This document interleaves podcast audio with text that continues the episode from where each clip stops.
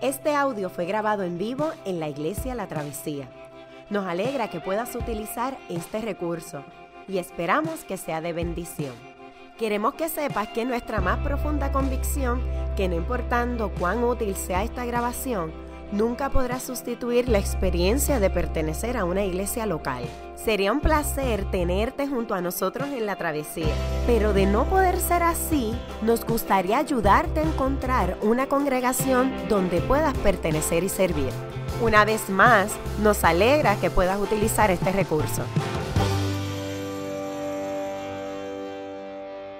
Uh, muy buenos días, bienvenidos a la Iglesia de la Travesía. Yo soy uno de los pastores aquí, mi nombre es Jules. Uh, uh, el pastor Ronnie ya la semana que viene estará con nosotros nuevamente.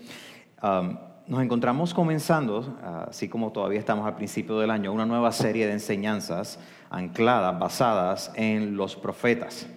Y le hemos titulado la serie Profetas, Diseño de un Nuevo Mundo. Yo no sé si tú te acuerdas la primera vez que tú escuchaste la palabra profeta, pero yo creo que tengo memoria de cuándo fue la primera vez que yo la escuché. Y me parece fue viendo la película The Omen. No sé si alguno de ustedes se, encuentra, se acordarán de ese tipo. Es una trilogía que tiene que ver con el anticristo y no sé qué. Y un nenito que tenía unas marcas en la cabeza con unos números. Entonces me acuerdo que había una fascinación porque si tú hablabas de profecía, estabas hablando necesariamente de cosas y señales estrambóticas, ultra misteriosas que todos tenemos que descifrar del fin del mundo. De fin del mundo definido como algo cataclísmico que iba a suceder de forma terrible y al cual todos nosotros tenemos que escapar. Así que de ahí, de la película de Hombre, yo me acuerdo que yo pasé a otro tipo de, especulación que utilizaba mucho la palabra profecía. Y esto tiene que ver con el llamado eh, Nostradamus. Entonces yo me acuerdo que había todos estos pequeños documentales que pasaban por el canal 11 en estreno. Claro, era en estreno eran doblados, unas dobladas bien, o sea, bien terribles. Entonces, o sea, e-, eran como esas dobladas de, de, películas asiáticas, no sé si se acuerdan, que entonces, no, puedo. Entonces, la, voz. Entonces, obviamente la voz era eh, española. Vaya, usted. Ustedes vayáis a. Entonces, ¿verdad? Entonces nosotros estamos fascinados porque se supone que él había dicho un montón de profecías que se iban a cumplir. Y claro, todas las profecías, no importa qué, todo este tipo de declaraciones eran para nosotros hoy día. Había que reclamarlas, había que descifrarlas porque tenían algo que decir para nosotros. Yo crecí con esa cuestión de que eso se trata la profecía. Palabras futuras que la gente tiene que descifrar y que obviamente no era para ninguna otra generación excepto para la nuestra. Pero cuando nosotros nos acercamos a la escritura, nosotros nos encontramos con un panorama bastante diferente a lo que son los profetas. Y nosotros vamos a comenzar a hablar de los profetas desde el Antiguo Testamento y eventualmente vamos a llegar al Nuevo. Y un factor importante para tú y yo identificar qué hacía un profeta, un profeta en la Biblia desde el Antiguo Testamento, es que estas eran personas llenas del Espíritu de Dios que fueron encomendados a darles palabras de Dios mismo al pueblo de Israel. Ellos eran como un tipo de portavoces, eran embajadores. Hoy día si un embajador de un país va a otro país, todas aquellas cosas que este embajador diga en carácter oficial representando al presidente de su país, es lo que el presidente dijo. El embajador solamente es un portavoz, comunica el mensaje que le dijeron. Y el pueblo de Israel estaba, se suponía, desde el Antiguo Testamento, estamos hablando este, 3.000, 4.000 años antes, ah, ellos tenían la convicción de que Dios se les había revelado, Dios los había rescatado de Egipto y Dios comienza a organizar la vida del pueblo y les envía profetas. La palabra profeta, entonces, significa aquellos que tenían visiones o que podían hablar en favor de Dios. Los profetas entonces eran portadores de las palabras de Dios para el pueblo. Eran gente ah, que eh, su misión era fiscalizar el pacto con Dios. El acuerdo que Dios había hecho con Israel, Dios les recordaba, tienen que ser fieles tienen que ser fiel porque yo los escogí, yo los rescaté, yo los liberté de la opresión y de la muerte. Ustedes necesitan ser fieles. Cuando ustedes son fieles, yo los bendigo inmensamente. Pero cuando no son fieles, no son fieles van a recibir consecuencias de su pecado. Los profetas se levantaban y hablaban, hey, recuerda que tenemos que ser fieles, recuerda que tenemos que ser fieles. Dios ha hablado, obedezcan sus palabras. le recordaban al pueblo lo que tenían que hacer. Pero como toda persona que le recuerda al pueblo lo que tiene que hacer, a nosotros no nos gusta que nos recuerden lo que tenemos que hacer. Por lo tanto, los profetas, cuando anunciaban sus pequeñas campañas, sus giras de predicación, ellos realmente estaban arriesgando sus vidas. Eran gente que estaban arriesgando sus vidas en todo momento. Los profetas no eran gente que eran aplaudidos por la masa, no eran gente que eran eh, aplaudidos ni por los jueces de Israel, ni por los reyes de Israel. Ellos eran frecuentemente consultados, pero se hacía con temor porque sabían que los profetas no le lambían el ojo a nadie. Los profetas no eran como quizás hoy en día algunas personas que hablan de que viene un profeta y lo que viene es a lamberle el ojo a la gente, a los líderes. Este, los profetas no eran gente que hablaban en generalidades. Hoy día, por ejemplo, hay gente que piensa que si tú hablas en generalidades en un, culto, tú estás hablando de una palabra profética. Por ejemplo, eh, nosotros habremos aquí unos 100 personas, digamos, vamos a ver. Entonces, si yo vengo y digo algo como lo siguiente, yo te quiero dar una palabra, aquí hay alguien que está sufriendo. Pues yo soy el primero, o sea, o sea a, alguien le va a caer el sello, ¿verdad? Eh, yo te quiero dar una palabra, aquí hay alguien que está luchando con su trabajo o sea, no requiere que seamos un genio, ¿verdad? Para saber que eso va a ser verdad de un grupo diverso siempre. Los profetas no estaban haciendo generalidades. Los profetas cuando hablaban, hablaban de cosas que Dios les había informado de que estaban sucediendo en el pueblo ahora, de tal forma que cuando un profeta hablaba, el pueblo temblaba. Cuando el profeta hablaba, todo lo que el profeta decía que estaba sucediendo o que iba a suceder se tenía que cumplir. Si no se cumplía, el profeta era sometido a pena capital en aquel momento. Perdían sus vidas. Cuando usted encuentre, paréntesis, cuando usted encuentre una persona que se autocanta profeta por ahí, en la calle por ahí hoy día, este, usted le dice, mira, yo creo, está bien, tú, eres, tú dices que tú eres profeta, pero si tú fallas una, vámonos bíblicos, a ver, ¿verdad? Entonces ahí, ahí para la cuestión de que vamos a ser bíblicos, ¿verdad? ¿Por qué? Porque lo que pasaba en aquel momento era que si tú estás representando al Creador y Santo Dios del universo, el Santo Dios del universo no miente, no se equivoca. Entonces, si tú estás diciendo que tú estás hablando en su representación, más vale que no te equivoques. Los profetas arriesgaban entonces su vida y eran gente sumamente dedicadas al pueblo de Dios, pero más dedicadas al Dios del pueblo. Entonces los reyes usualmente no les gustaba traer a los profetas y hacer servicios proféticos como nosotros hacemos hoy, porque a diferencia de las experiencias contemporáneas, los profetas se las cantaban duro. ¿Y tú sabes cuáles eran los profetas que la gente le gustaba seguir?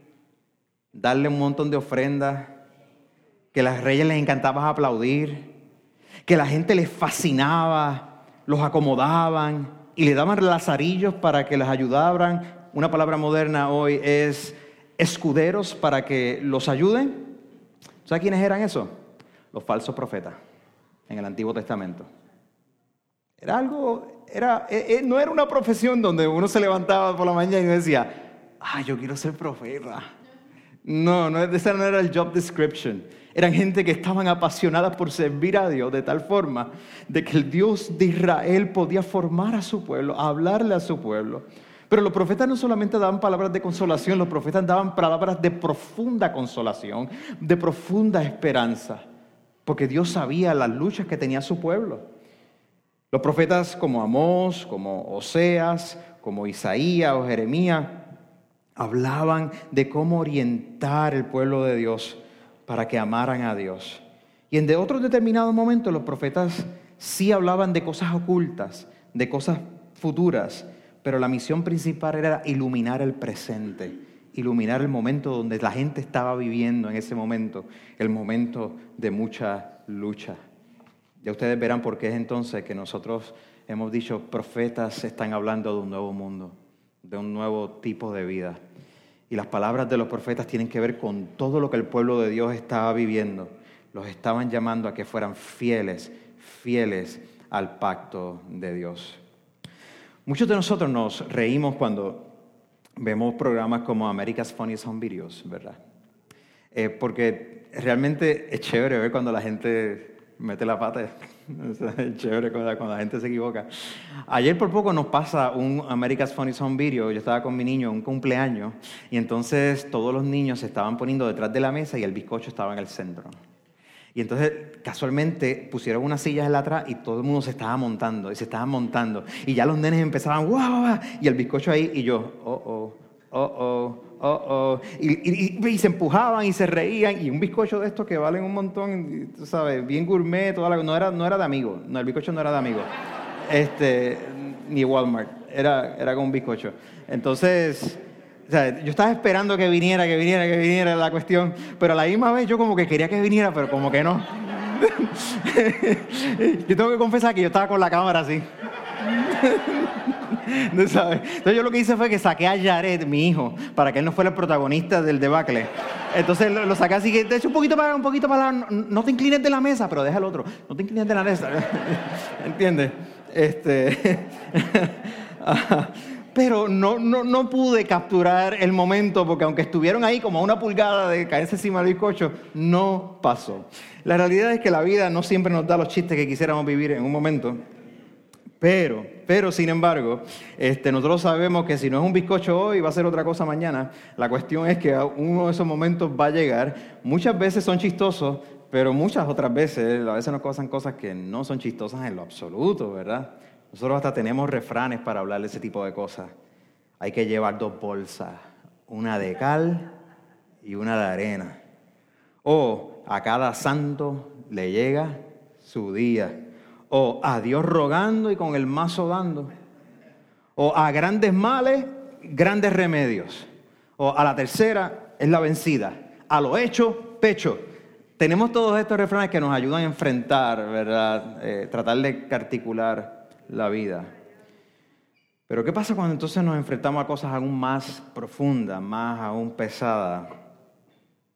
Cuando vemos el terrorismo que está sucediendo, cuando vemos la pobreza, cuando vemos la gente sin, sin hogares, cuando vemos el abuso a drogas, o el abuso doméstico, el abuso de niños o adicciones, asesinatos en nuestras calles, cuando enfrentamos un cáncer o la falta de empleo, un gobierno corrupto o algún tipo de injusticia en nuestro trabajo.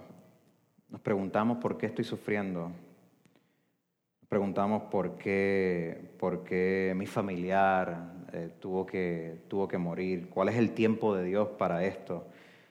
Nos preguntamos si la vida es, es justa. Nos preguntamos si, si yo voy a poder salir de tantas deudas que tengo. Nos preguntamos si, si voy a poder sobrevivir esta prueba. Preguntamos básicamente también, cuando tú y yo creemos en el Dios del universo, se fue la luz. Um, pero nos preguntamos, ¿dónde está Dios? ¿Dónde está Dios? ¿Dónde está, dónde está el Creador? Estas son preguntas sumamente básicas, esto, esto nadie los escapa. Y nosotros servimos a un Dios que que es amoroso, servimos un Dios que es poderoso y por eso, por, cuanto creemos en eso, se nos hace difícil bregar con el asunto, porque si Dios, si tú dices que tú eres amoroso, si tú eres poderoso para intervenir en el tiempo y en el espacio, ¿por qué no lo estás haciendo? ¿Por qué yo no percibo que lo estás haciendo? Hay una alarmita. Eso es, eso es del switch. ¿Por qué yo no percibo que lo estás haciendo? ¿Cuántos han hecho esa pregunta? ¿Verdad? Con eso dicho, bienvenidos al libro de Habacuc. bienvenidos al libro de Habacuc. La pregunta que, que este profeta se está haciendo desde el principio del libro es precisamente cómo es que Dios va a actuar ante tanta injusticia, ante tanta necesidad, ante lo que yo necesito. Habacuc se hizo esta pregunta cerca de 3.000 años atrás, hace casi 3.000 años, y, y Habacuc era, era uno de los profetas menores en la Biblia. En la Biblia tú puedes encontrar profetas mayores y profetas menores. A los profetas mayores usualmente se les dice mayores, y regreso la luz, se les dice mayores porque escribieron más, porque sus libros son más extensos. No necesariamente es porque sean más importantes. Y los profetas menores tienen que ver también con la brevedad de los libros. Entre los profetas menores se encuentran, por ejemplo, Oseas, Joel, Amós, Abdías, Jonás, Miqueas, Nahum y Habacuc. Así que este profeta, eh, particularmente Habacuc, él vivió cuando los reinos de Israel estaba dividido en dos partes. El reino se había dividido, estaba el reino del norte de Israel y en el sur estaba Judá. Y él está profetizando antes de que todos los reinos caigan y los babilonios vengan y tomen control de la gente, antes que fueran prisioneros de un imperio. Un profeta que quizás conoces era contemporáneo con Habacuc, él se llamaba Jeremías. Y en esta crisis que estaba enfrentando el pueblo, aquí es donde Habacuc se lanza en un momento de idolatría y de injusticia y de mucho sufrimiento. Habacuc entonces se levanta y él ve la amenaza que viene desde Babilonia, él ve que viene un imperio a conquistar a la gente. Pero a diferencia de otros profetas, Habacuc no le está hablando al pueblo confrontándolo. Él sabía que el pueblo tenía problemas. Pero Habacuc lo que está haciendo es que comienza a hablarle a Dios, preguntándole cuándo viene su socorro. Así que Dios está escuchando a Habacuc y Habacuc le está hablando a Dios cuando Habacuc le está expresando sus frustraciones, Habacuc le está expresando sus dudas, sus confusiones, y se está preguntando que si Dios es bueno, ¿por qué no acaba de intervenir cuando se acerca una conquista sobre ellos? Y mucho de lo que Habacuc dice en este libro, si tú lo lees durante la semana, te puedo dar esa asignación, que tú lees el libro Habacuc, que es súper super cortito, son un par de páginas solamente. Muchas de las cosas que él dice, lo dice como, como si fuese un lamento. Lo dice como una persona lamentándose. La Biblia está llena de, lamentos. Y, y, él le dice de esta manera, lo leímos en el verso 2, decía, ¿hasta cuándo, Señor, he de pedirte ayuda sin que tú me escuches? ¿Hasta cuándo he de quejarme de la violencia sin que tú nos salves? ¿Por qué me haces presenciar calamidades? ¿Por qué debo contemplar el sufrimiento? Veo ante mis ojos destrucción y violencia, surgen riñas y abundan las contiendas. Por lo tanto se entorpece la ley y no se da curso a la justicia. Se impío acosa al justo y las sentencias que se dictan son injustas. Así que Abacú se está quejando ante el Señor. Se está quejando y le, dice aquí, yo necesito, yo anhelo una justicia de tu parte. Yo necesito que tú vengas. Y él hace esta primera eh, queja. Este este es el mapa del, norte y del sur. Él hace esta primera queja y le, va, y le va a decir, porque así como las aguas cubren, cubren, los mares, así también se llenará la tierra del conocimiento de la gloria de Dios. Pero, pero, la gente no está siguiendo tu ley. Pero estamos llorando ante ti y nada sucede. Hay mucha corrupción. Y segundo, ¿cómo es que tú vas a enviar a un pueblo a castigarnos? No hagas eso, por favor, Dios. No lo hagas. ¿Cómo es que tú que eres santo te vas a meter con los babilonios para que nos castiguen. Entonces, ¿qué es lo que dice, qué es lo que dice Dios? Bueno, antes de que vayamos a lo que dice Dios, ah, déjame eh, enmarcar este problema de la siguiente manera. Lo que estás trabajando aquí, Baco, que es una pregunta que tú y yo enfrentamos, y es que cómo nosotros podemos pensar a Dios cuando estamos en el medio del sufrimiento. ¿Cómo, cómo pensamos cómo vivimos a Dios. ¿Por qué, ¿Por qué cosas malas le pasan a gente buena? Ese problema se refiere como el problema del mal, a veces hablamos. Y una manera clásica, a veces los filósofos hablan del problema del mal y, y dicen, bueno, si Dios es completamente poderoso, entonces Él pudiera parar el mal. Si Dios es completamente bueno, Él querría parar el mal. Pero como el mal sigue, sigue existiendo y el dolor sigue recurriendo, entonces Dios quizás no es ni poderoso ni es verdaderamente bueno. Esto es una objeción que está desde el siglo V antes de Cristo. Y nosotros lo que nos estamos enfrentando entonces es que tenemos que pensar esto. No voy a pasar mucho tiempo hablando acerca de esto, pero eh, considera lo siguiente.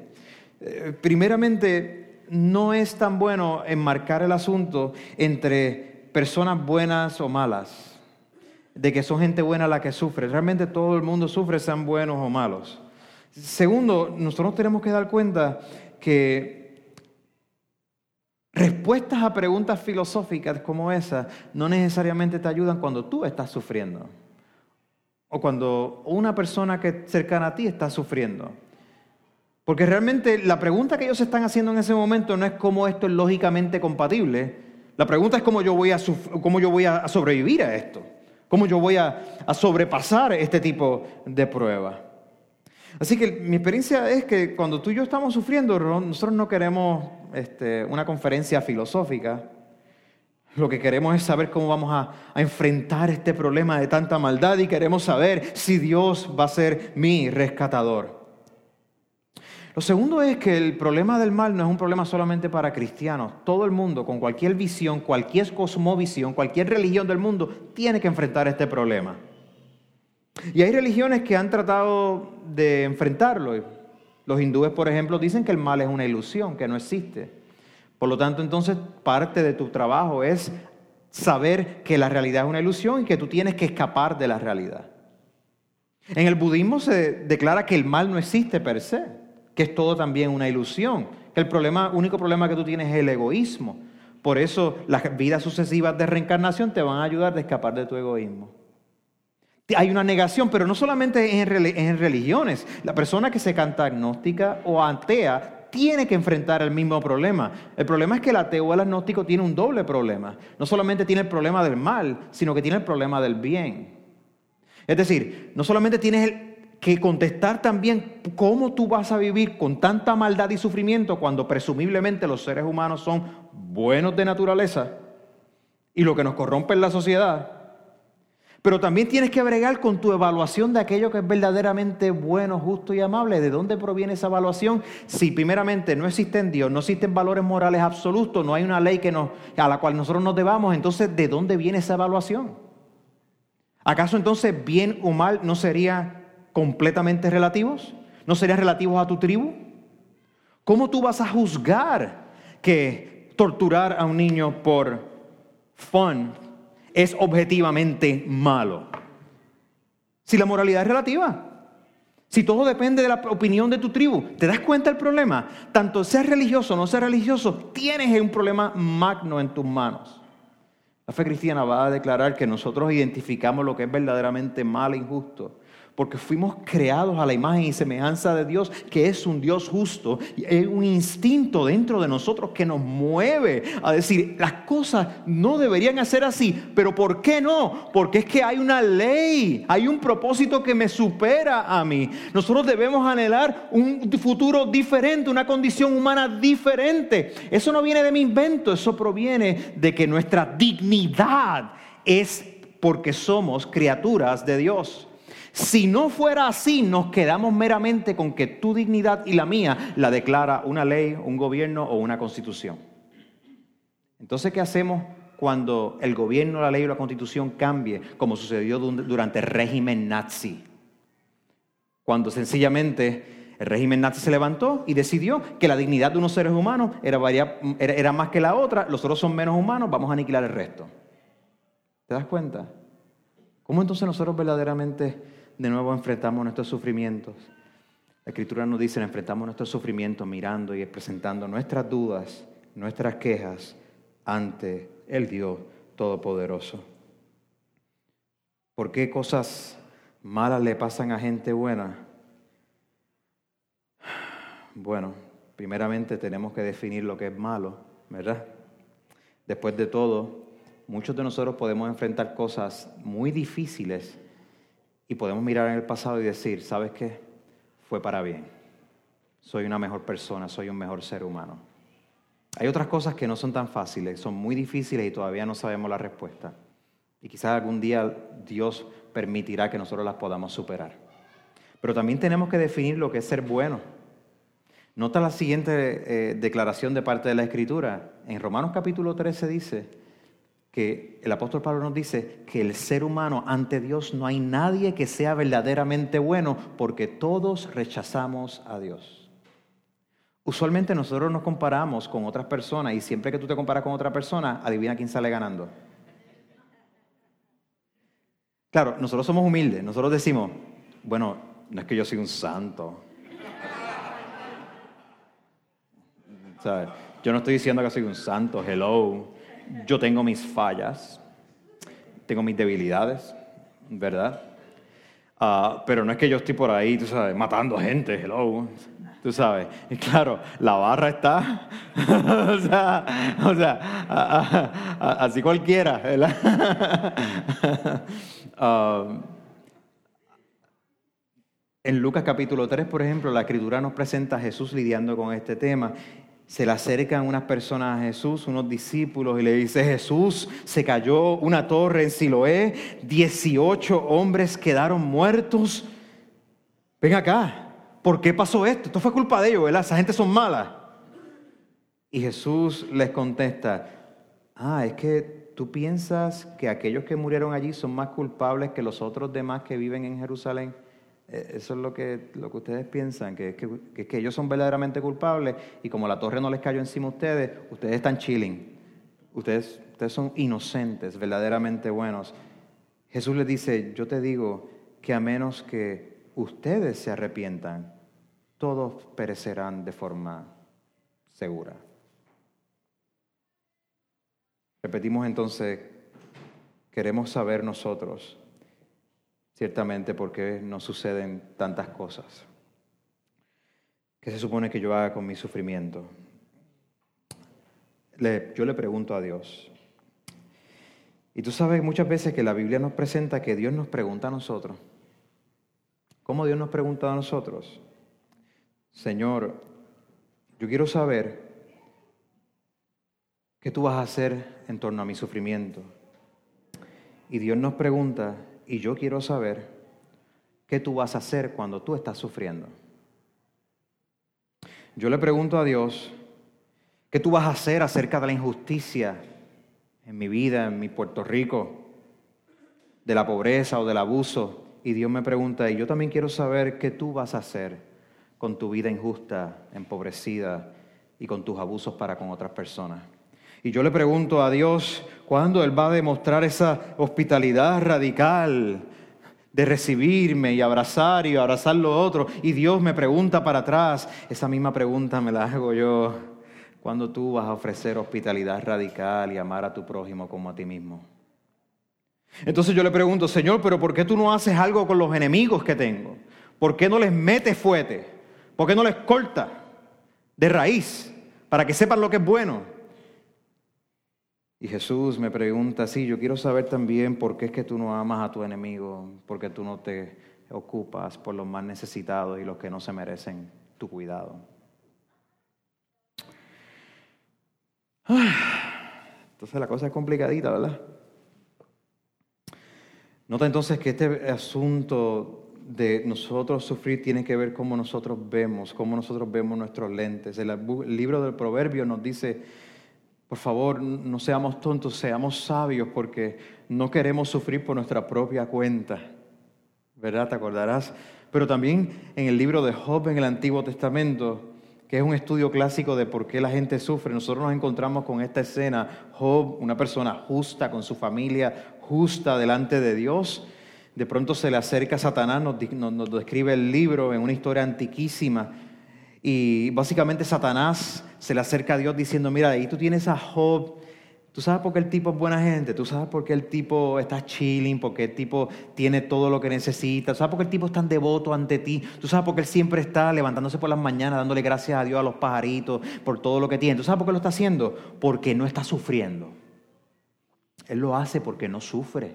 Pero si tú me das un break, yo te voy a demostrar que por la única razón que Él te sirve es porque Él tiene lo que necesita y mucho más. Y cuando yo lo coja, si tú me das un break, Él te va a maldecir. Cuando tú y yo leemos esa historia, nos da una cuestión de que, oh, oh, espérate, ¿está hablando de Job o está hablando de mí? ¿Verdad? Entonces Dios le dice, no, no, Él no me va a maldecir. Él no me va a maldecir. En ese momento se hace como casi como una apuesta cósmica, donde las probabilidades están en contra de Dios aparentemente. Y Dios pone su nombre en juego y dice, este hijo mío voy a permitir que sufra y voy a probar una vez más que Él no me va a maldecir y me va a seguir amando. La historia de Job se vuelve complicada. Satanás va, toma su familia, mueren todos sus hijos, pierde su fortuna, pierde su salud. temprano en el libro vemos a, Job en cenizas, que era un símbolo de, de estar deprimido y del lamento, estaba enfermo. Y entonces todos sus mejores amigos, incluyendo en ese momento su esposa, le dice, ¿tú sabes qué? Tú estás así por tu culpa o tú estás así porque Dios no verdaderamente te ama. ¿Cuál es la que hay? O es tu culpa o es que Dios verdaderamente. ¿Por qué tú no maldices a Dios? Con amigos como ese, entonces vemos a Job luchando, tratando de, ver cómo se supone que responde ante el sufrimiento y comienza a, tratar de especular por qué Dios lo está castigando o será que yo lo estoy ignorando. Pero Job no se da cuenta, nos damos cuenta nosotros cuando lo estamos leyendo, es que más allá de, de que Dios lo estuviera castigando, no, Dios no lo está castigando, Dios está complacido con él, Dios está arriesgando su reputación sobre la vida de él, porque sabe que Job va a ser fiel, pero Job está luchando para ser fiel. La fidelidad cuesta. Cuesta sangre, sudor y lágrimas. Y la única cosa que nosotros no sabemos mientras vamos leyendo el libro de Job es cómo él va a responder en última instancia. Y Job está diciendo, esto no, me esto no me hace sentido. Y comienza a hacerle todo una ristra de preguntas a Dios. Pero ¿dónde tú estás? ¿Pero qué es lo que está pasando? ¿Quién me va a rescatar de esto? Y en ese momento Dios decide hacia el final del libro contestarle a Job después de 30 capítulos o más. Y en vez de Dios contestarle a Job, comienza a hacerle decenas de preguntas a Job. Comenzando, ¿dónde estabas tú cuando yo creé todas las cosas, cuando yo afiné los montes, cuando yo diseñé absolutamente todo el mundo? Y tú pretendes entender mis misterios. Dios no le va a contestar a Job por qué él está sufriendo, pero Dios le va a contestar a Job cómo él debe responder cuando sufre. Por eso Habacuc es tan importante para nosotros, porque Habacuc toma esa palabra y dice, ¿cómo se supone que yo viva? ¿Dónde estás tú, Dios? ¿Por qué, por, por qué no haces? ¿Por qué no intervienes en medio de nosotros? Y entonces ahí está, porque así como las aguas porque así como las aguas cubren los mares, así también el Señor, así también se llenará la tierra del conocimiento de la gloria de Dios. Entonces, Habacuc ve como Dios promete, y él promete que un día él va a juzgar a los enemigos de Israel. Él promete que va a juzgar a los enemigos de Israel y a todos que quieran vivir como los enemigos de Israel. Dios entonces declara una serie de maldiciones y dice, cuidado a aquellos que utilizan prácticas económicas para enriquecerse y empobrecer a otros. Cuidado a aquellos que esclavizan la labor de otros. Cuidado a aquellos que abusan el alcohol, el sexo, el poder. Cuidado con la idolatría, les dice. Dios le dice a Habacuc todas estas cosas. Las están viviendo Babilonia, pero también las veo en mi pueblo. Entonces Habacuc comienza a declarar que él sabe que el justo vive por fe. El justo vive por fe. La fe en la promesa de que Dios hará algo nuevo a pesar de que yo no entiendo en este momento cómo lo hará. La fe en la promesa de que Dios realmente ama a su pueblo, los defiende, los preserva. La fe en la promesa de que aunque yo no entiendo el propósito de las cosas, Dios las puede arreglar. Dios no es nunca el autor del mal, pero Dios encausa el mal. Dios lo transforma. El justo, el que ama a Dios, vivirá por esa fe, por la promesa de Dios. Esa habilidad de confiar en la promesa de Dios es la habilidad de tener fe en que Dios cumple sus promesas. Es la habilidad de decirle, Dios, tú no mientes, no eres mentiroso. Y yo necesito batallar por creerte. Necesito tener la tenacidad para seguir esta travesía cuando, cuando la injusticia y los injustos y los malvados parecen siempre prosperar. Necesito vivir por fe, vive por fe. En Habacuc la gente necesita agarrarse de la fidelidad de Dios porque las cosas están bien mal, bien mal. ¿Cuánto más fuerza nosotros tenemos que hemos visto de este lado de la historia lo que Dios iba a contestar en última instancia a Habacuc que la justicia de él iba a estar establecida con Jesús de Nazaret, el Hijo de Dios. ¿Cuánto más Jesús nos regala la fe para que vemos el poder de Dios en su vida, en sus acciones, en sus palabras, en sus sanidades, en sus liberaciones, en asumir nuestro lugar y nuestra oscuridad en la cruz del Calvario y resucitar declarando que Él es el Dios de la vida, que después de esta vida hay más vida y que Dios ha establecido su reino a partir de Jesucristo? ¿Cuánto más nosotros podemos confiar en las promesas de Dios. Las promesas que la misma escritura dice, todas son sí en Jesús, en su Hijo, que no lo debemos de dudar, no son no, son sí. Tener fe en la fidelidad de Dios es mejor que tener fe en tu fe. Cuando tú y yo tenemos fe en nuestra fe, nos chavamos. Porque nuestra fe eh, divaga, es bien débil, cada día, cada 24 horas cambia, para algunos cada 8 horas, para otros cada 4 horas. Para unos ya cambió desde que comenzó el servicio. pero decir, pero yo divago, pero tú no, Dios. Yo soy débil, pero, pero tú no, Dios. Tú sí cumples tus promesas. Tú sí, Señor. La razón por la cual Dios no se mete muchas veces no es, no es obvia. Hay un misterio. Nota que Habacuc tiene dudas. Habacuc tiene dudas. Habacuc tiene dudas y las presenta. Él las presenta. Él, él, dice, y dudo, y dudo, mira, y dudo, y estoy aquí. Pero él tiene dudas y no se va corriendo y se mete en un agujero. Él tiene dudas y las presenta ante Dios. Dios puede bregar con nuestras dudas y con nuestras preguntas y con nuestros lamentos y con nuestros gritos. Dios es el Dios del universo, es rey cósmico. Una de las razones por la cual Dios no necesariamente responde de forma inmediata es que, que a veces nosotros como que no estamos preparados para, para recibir su respuesta. A veces no las queremos escuchar. A veces estamos operando con, con una lógica eh, media mala, porque, por ejemplo, a veces pensamos que si tú y yo estamos prosperando, es decir, que las cosas van bien, o financieramente, o relacionalmente, socialmente, a veces pensamos que si estamos prosperando es porque estamos haciendo las cosas bien. ¿A quién no le gusta pensar eso? Si las cosas te van bien es porque tú estás haciendo las cosas bien. El problema es que los babilonios en ese momento eran la nación que más estaba prosperando y eran hijos del diablo. A veces pensamos que creer es suficiente para estar bien. Yo creo en Dios, yo no, estoy, o sea, yo no odio a Dios, hello. O sea, yo creo en Dios. Pero vamos a meter mano, vamos a comprometernos como, como hijos e hijas de Dios en el pueblo de Dios a servir y amar a otros y a, y a bregar y a luchar juntos. Vamos a organizar nuestras rutinas de vida, nuestras finanzas, nuestras relaciones para, con nuestros hijos, con nuestras esposas, para, para bregar el camino de la fe. No, no, pero eso no es para tanto, hello. No es para tanto, o sea, es como que fanático. O sea, está bien, chévere, está cool que tú digas tú crees en Dios. La Biblia dice que los demonios creen y tiemblan. El profeta está llamando al pueblo a una confianza en las promesas de Dios que le crean de verdad. ¿Acaso no necesitamos esa profunda convicción de creerle más a Dios? Yo lo necesito más que nunca de Habacuc recibimos entonces esta idea, que cuando sufrimos podemos ejercer fe.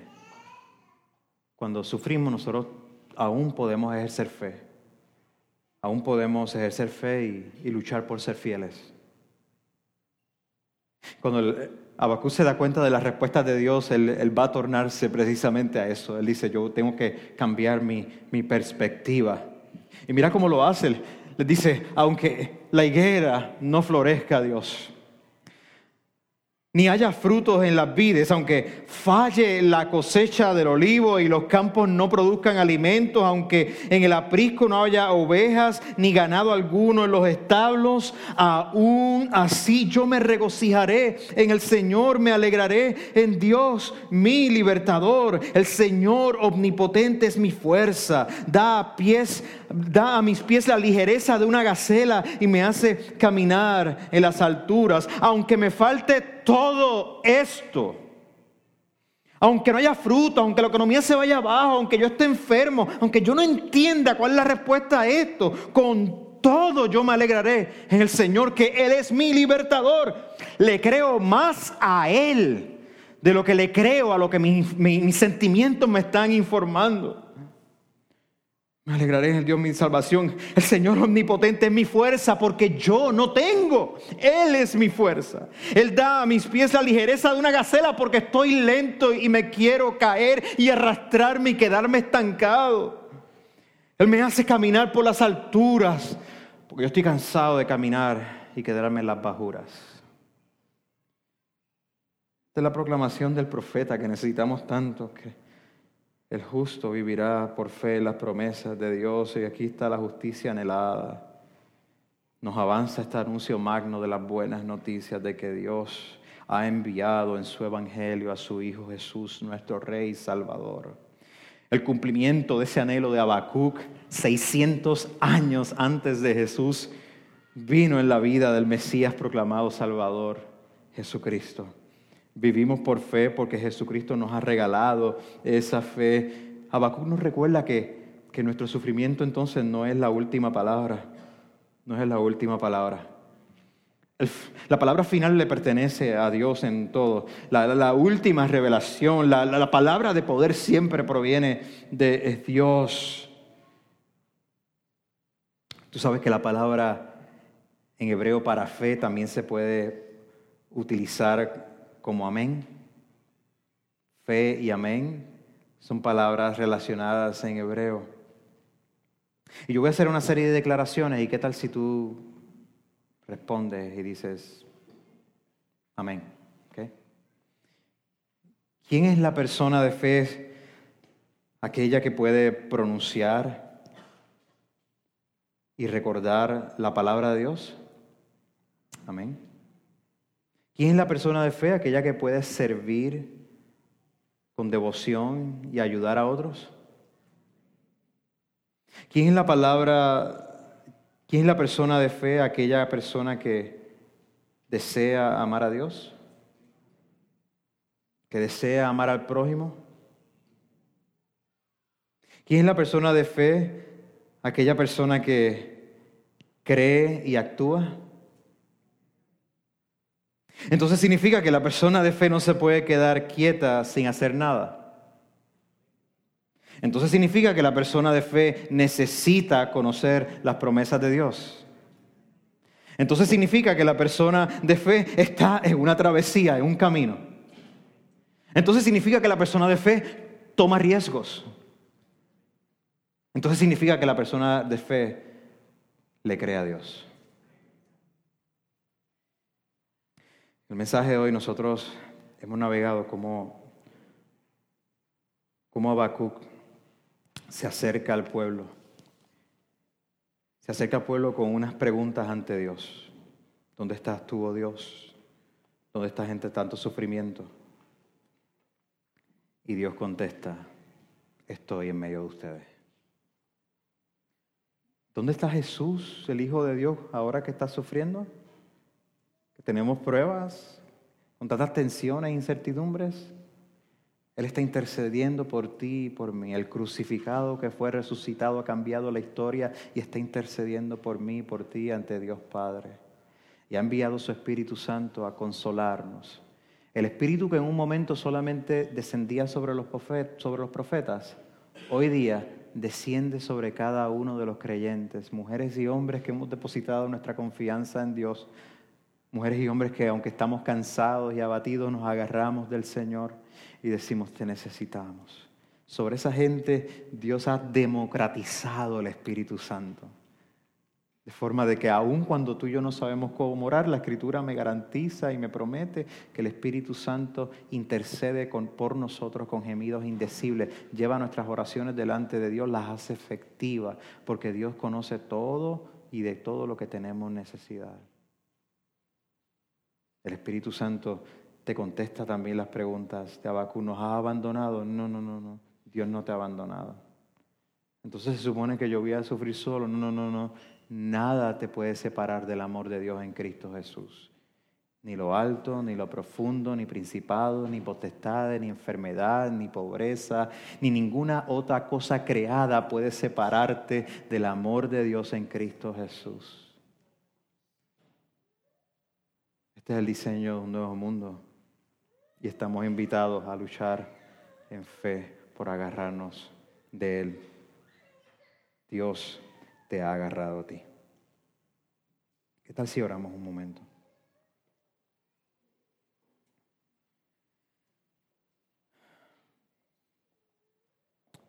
Padre Santo, nuestras confesiones son magnas, hermosas, reveladas por ti en la Escritura. Necesitamos hacernos de ella. Admito, admitimos, Señor, que que no vivimos a la altura de las grandes promesas gloriosas que tú nos haces.